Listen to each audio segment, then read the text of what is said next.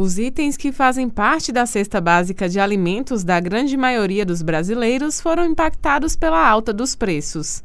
A alimentação é o líder no ranking dos que mais subiram neste ano.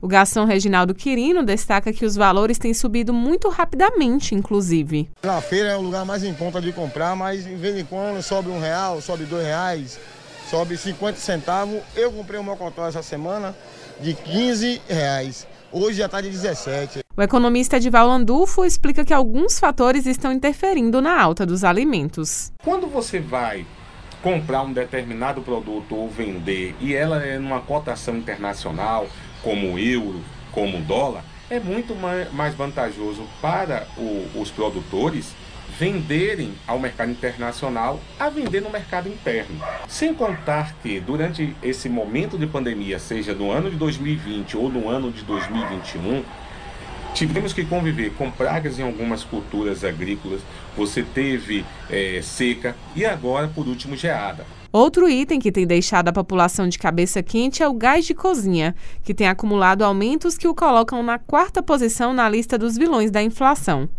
Todos eles sofrem reflexos do aumento sucessivo dos combustíveis, que também tem levado a população a repensar o uso do carro, como é o caso do aposentado Hamilton Mota. Eu já comprei uma moto já para amenizar esse custo aí. E a moto faz 40 km por litro, então para mim já eu prefiro andar com ela no dia a dia. No acumulado dos últimos 12 meses, a inflação chega a quase 10% em todo o país. Salvador teve um índice um pouco menor, 8,31%. Mas é bom preparar o bolso. A energia elétrica teve um aumento na sobretaxa de quase 50%. Isso é decorrente da escassez de chuvas nas hidrelétricas, que tem feito uso de usinas termoelétricas mais frequente. O problema é que isso acaba interferindo nos preços dos produtos e serviços, como explica a supervisora do IBGE, Mariana Viveiros. Qualquer aumento na energia elétrica tem um potencial de impacto muito grande por si só.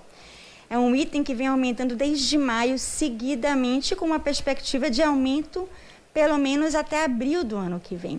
Uma pesquisa divulgada pelo Poder Data aponta que 87% dos brasileiros têm percebido o aumento no custo das compras e contas de casa.